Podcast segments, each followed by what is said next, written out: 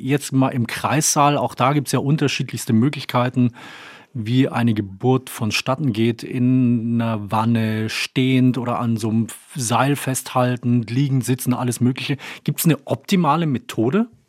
Tausend Antworten. Nein. Also ähm, da, wo die Schwangere sich am besten fühlt. Also das ist das Entscheidende. Die Schwangere muss sich gut fühlen. Und das kann um 8 Uhr morgens auch anders sein wie um 10 oder sowas. Die muss sich bewegen können.